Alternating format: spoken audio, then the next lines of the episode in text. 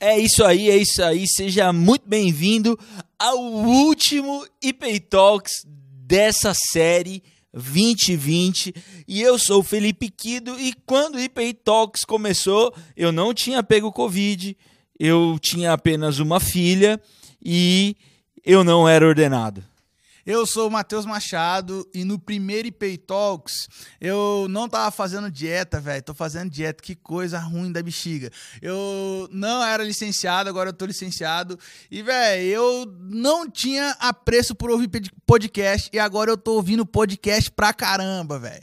É isso aí. Eu sou Wesley Carvalho e eu aqui nessa caminhada com essa galera, eu também não tinha pego Covid. Uh, meu filho quebrou o braço, eu fui pra praia é, e fui de boa. O que mais? Só nessa geração que a gente consegue ver o menino quebrar o braço dentro do apartamento, né?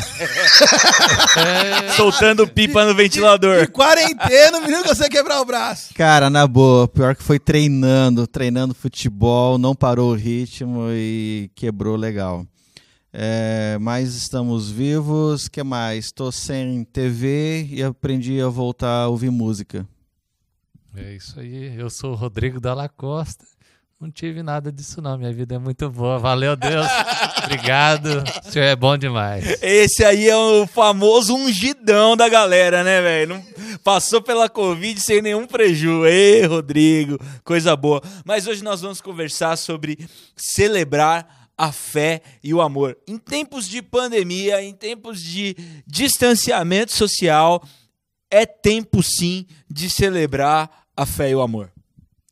A gente precisa entender que a nossa fé, o testemunho prático dela é o amor e que o, o, nosso amor tem que testemunhar da nossa fé. Se um não gerar uma inter-relação entre o outro, uma correlação um com o outro, a gente, tá, a gente corre grande risco de cair numa um ativismo de fazer coisas para os outros sem é, demonstrar de verdade a razão do, do, que a gente crê, ou então a gente fica num discurso que é frio e não alcança o coração de pessoas. Então a fé e o amor elas precisam andar junto. Eu acho que, na verdade, apesar de parecer um monstro, a gente tem que andar num tripé né? Que é a fé que promove uma esperança, que também promove o amor. Um amor que promove uma esperança e gera fé. E uma esperança que traz o amor e a fé. Acho que esse tripé anda muito junto. Mas hoje nós queremos trabalhar com profundidade que o amor e a fé eles precisam estar de mão dada. Se a gente não simbolizar a nossa fé na, nas nossas obras de amor, a gente não vai conseguir ter nada. É o que Tiago traz nas escrituras, é o que ah, muita coisa da, da teologia já, já conversa com a gente. A nossa fé, ela se expressa nas nossas obras de amor. Bom, uma das coisas que foram bem práticas né, na, dentro de casa, começar dentro de casa, é, nesse período todo nós tivemos mais. É... Opa! Opa! O que, que, é que está acontecendo aqui? É, tá... A tecnologia pra, pra gente de terceira idade é assim. É. A tecnologia. Atro... Ah, a pandemia, o Wesley foi atropelado pela tecnologia. Ficou até sem TV por causa disso. É. A TV começou a mudar de canal sozinho, o cara ficou com raiva e jogou a cadeira na TV. Cara, desculpa, é, é o radar chamando aqui. Rádio Patroa. Exato. então, é o que eu tava falando, né? O amor tornou tão intenso que liga a qualquer hora. Uh! Aí. Tem um amigo meu que ele tá casado há nove anos. Ele falou assim, velho, se você deixar a gente sozinho, você vai descobrir que nós somos como namorados há nove meses. Acabei de testemunhar isso com o Wesley também. Olha só. Rapaz, siga o exemplo. É, mas assim, é, é que eu estava falando, né? Dentro de casa, a gente observou bastante essa intensidade né, com, com os filhos, com a esposa, com a família. Né, a gente pôde desfrutar desse amor e isso estendeu também para a nossa célula e a gente viu muitos milagres acontecendo de algumas pessoas buscando do Senhor e experimentando a fé. E a fé também é alicerçada pelo amor, pelo acolhimento. Isso foi muito gostoso de ver. Eu, eu acho que uma coisa que eu estava meditando muito esses dias sobre o Salmo 90, que fala da brevidade da vida e como muitas vezes a gente vive uma vida que não vale a pena, né?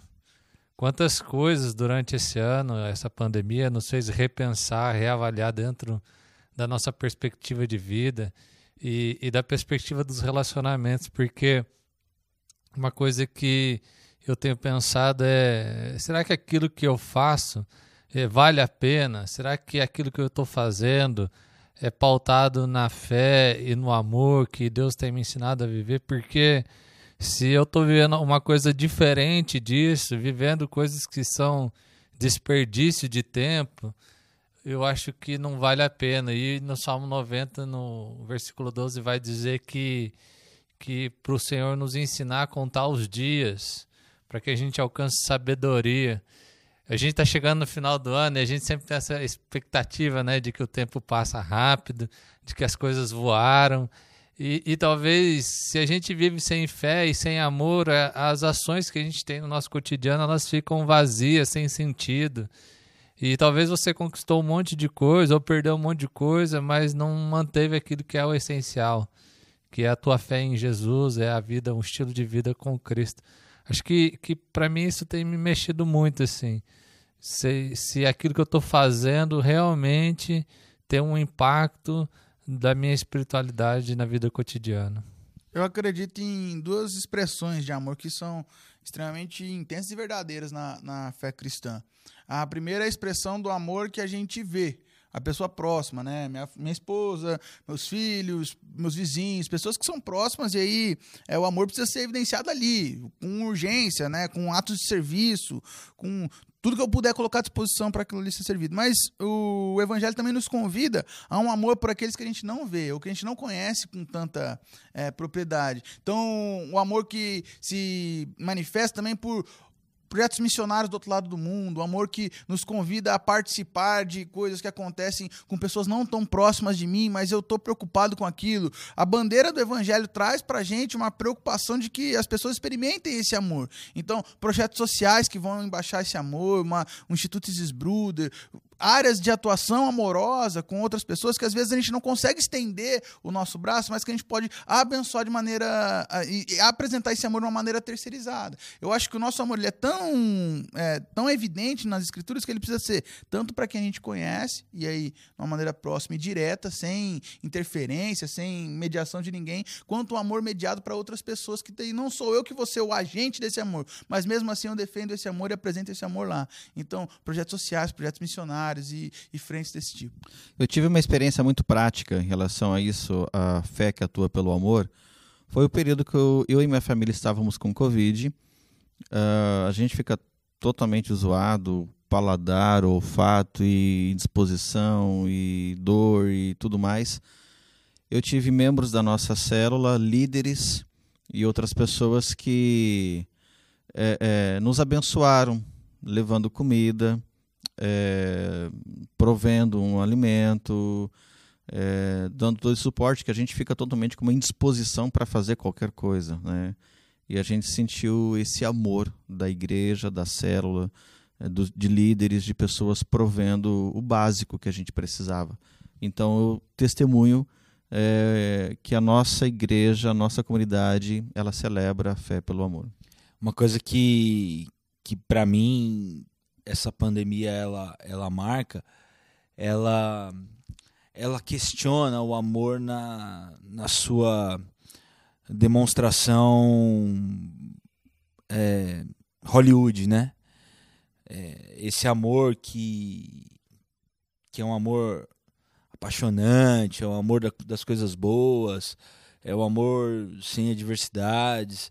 É, o que nós presenciamos foi que essas circunstâncias elas colocaram em xeque é, esse tipo de, de relação que muitas vezes é uma relação de consumo. Tanto é que ao longo dessa pandemia algo que nós ouvimos muito foi que muitas famílias elas elas se desfizeram é, casamentos é, acabaram porque as pessoas elas não conseguiram viver o, o amor no seu ambiente mais íntimo elas não tiveram uma esperança e uma fé é, resistente suficiente a, a, essas circunstâncias que nós passamos.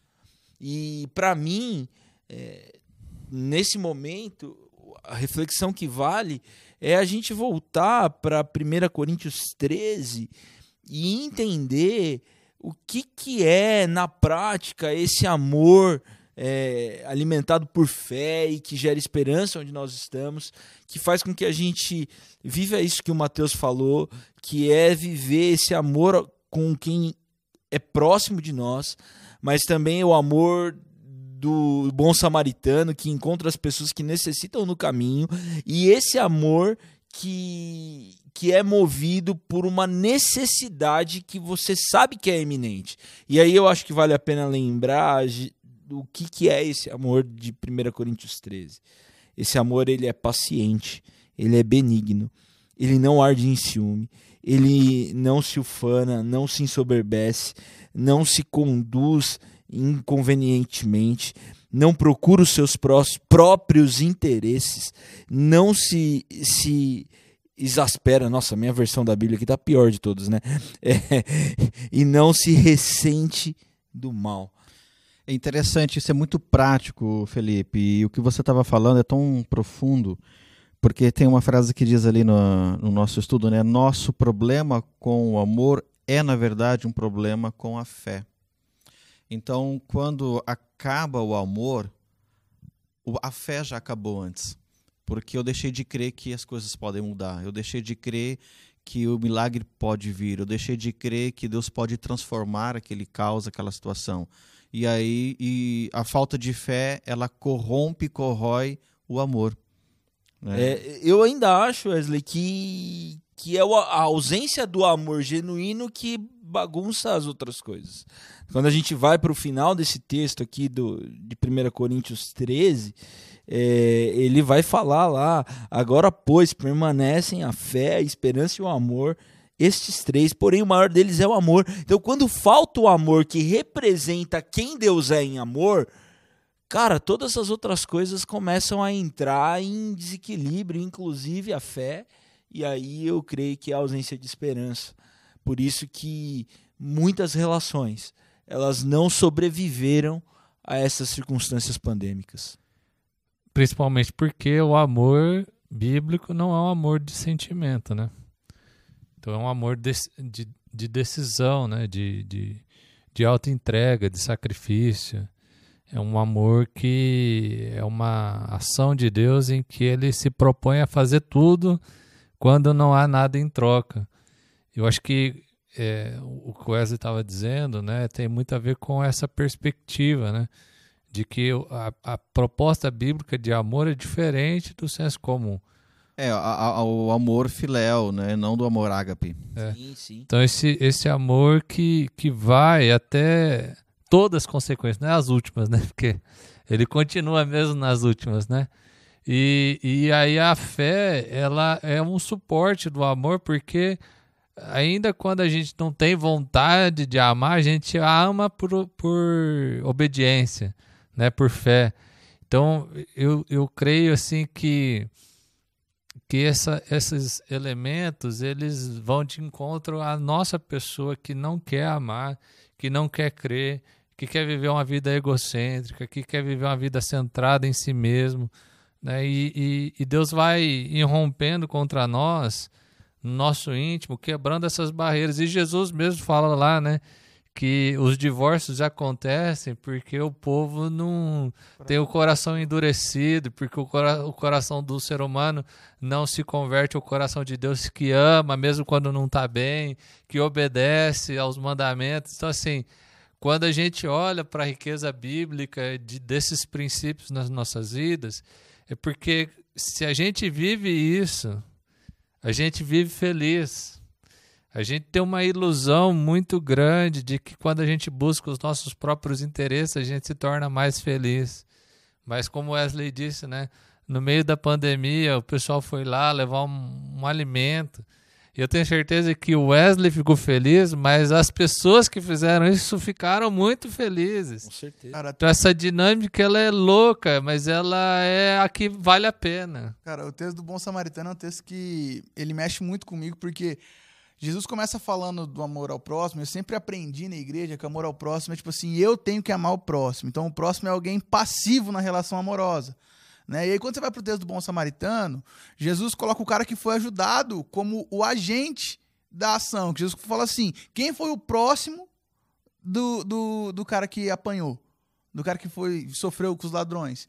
E aí, ah, quem ajudou ele? E aí eu, eu entendo que a fé de verdade acontece quando eu me movimento, quando o amor acontece. Se a fé não, se o amor não acontecer, se eu não for impelido a sair da minha zona de conforto, se o meu amor por Jesus, meu amor pelas pessoas não me transformar e não gerar em mim uma angústia para eu é, trabalhar em favor do outro, eu não estou é, representando o evangelho de verdade, não estou vivendo do jeito que Jesus espera. Então, o próximo é quem me tira da minha inércia.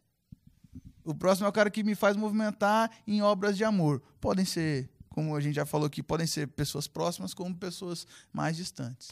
É, esse é o desafio, né? Porque a gente precisa aprender a ter esse amor do evangelho, que é o ágape, esse amor incondicional, né? E que é o texto que o Felipe comentou, né? E quando eu me refiro da questão do nosso problema com o amor e, na verdade, a fé, é o amor dentro do aspecto que o Rodrigo comentou, mais humano, que aí a gente tem o amor eros, o amor storge, que é familiar, e o amor filéu, filia, amizade. E toda né? vez que a nossa expectativa de amor tiver alicerçada nessas outras três expressões, ela vai falhar. Ela está construída sobre a areia, né? Sim, uhum. exatamente. Ela não se sustenta.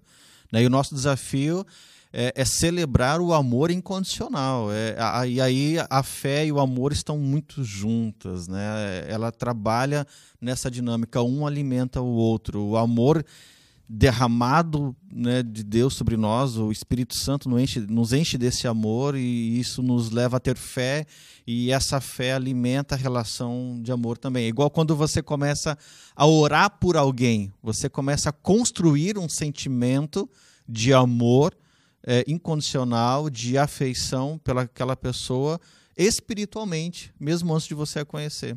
É impossível a, a, Bíblia falar de amor sem ser uma coisa prática, né? Sim. Primeiro João fala muito desse amor que encarna, não amem de palavra, mas amem de fato e de verdade.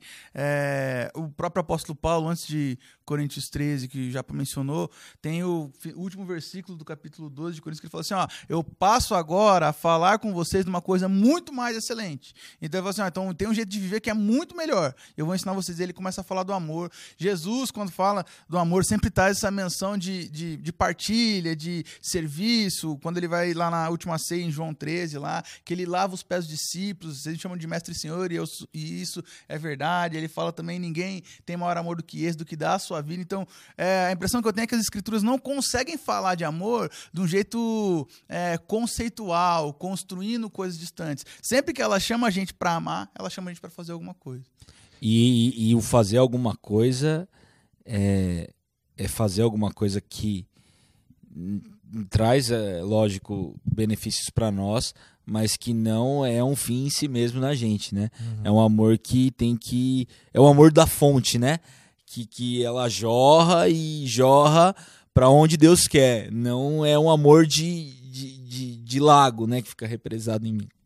Para mim, eu acho que o desafio é reconhecer onde tem faltado amor na minha vida, onde tem faltado fé, onde eu estou vivendo não daquilo que eu acredito, mas do, da fonte dos meus desejos e de mim mesmo. Eu acho que quando a gente começa a reconhecer isso, né, que a gente está faltando com amor em casa, que a gente não está vivendo uma vida de fé aonde a gente está no trabalho, na faculdade, que de repente aquela pessoa que você acha que não é bacana é alvo do teu amor, deve ser alvo do teu amor. Quando a gente começa a reconhecer isso, a gente dá a oportunidade do Espírito Santo de Deus agir em nós. Porque o primeiro desafio para mim é sempre eu mesmo. Depois eu vou pensar no outro, depois eu vou pensar na sociedade. Eu espero que a mudança que eu quero que aconteça no mundo aconteça a partir de mim.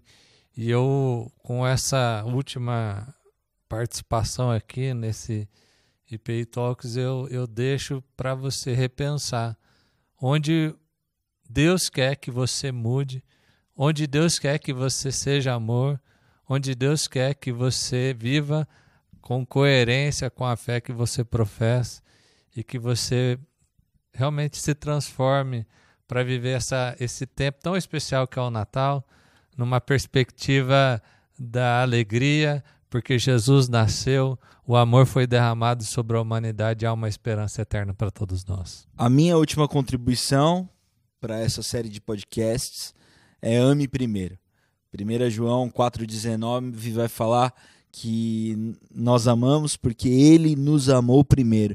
Então, se Jesus te amou primeiro, você também tem condição de sair na frente e amar primeiro. Então, ame, meu irmão. A minha contribuição, minha última contribuição é: amor é sempre amar o inamável. Amar o que é fácil de amar é de boa. Ame o que é inamável. O que não conhece o amor, o que não experimentou o amor, se desdobre para apresentar o amor. O Rodrigo falou de é, olhar para dentro de si, apresentar o amor onde tiver, mas tenha noção de que você vai, vai ser levado para os lugares de necessidade de amor. E esses lugares é um lugar onde precisa de você. Então, amar no, no ambiente fácil é, não, é o, não é o desafio para a gente. É amar no ambiente inóspito, onde está faltando mesmo. Como que é a palavra que você usou, Matheus? Amar... Inamável. Olha só, Matheus. É. É, desculpa aí, hein? É que agora ele é um licenciado. É, não, não. não ele quer levantar, levantar. Não, quer fechar bem, fechar com chave de ouro, né, Matheus? Muito bem, não, é, dentro daquilo que o Rodrigo falou também, né? Esses dias eu fiz um feed, auto-feedback negativo.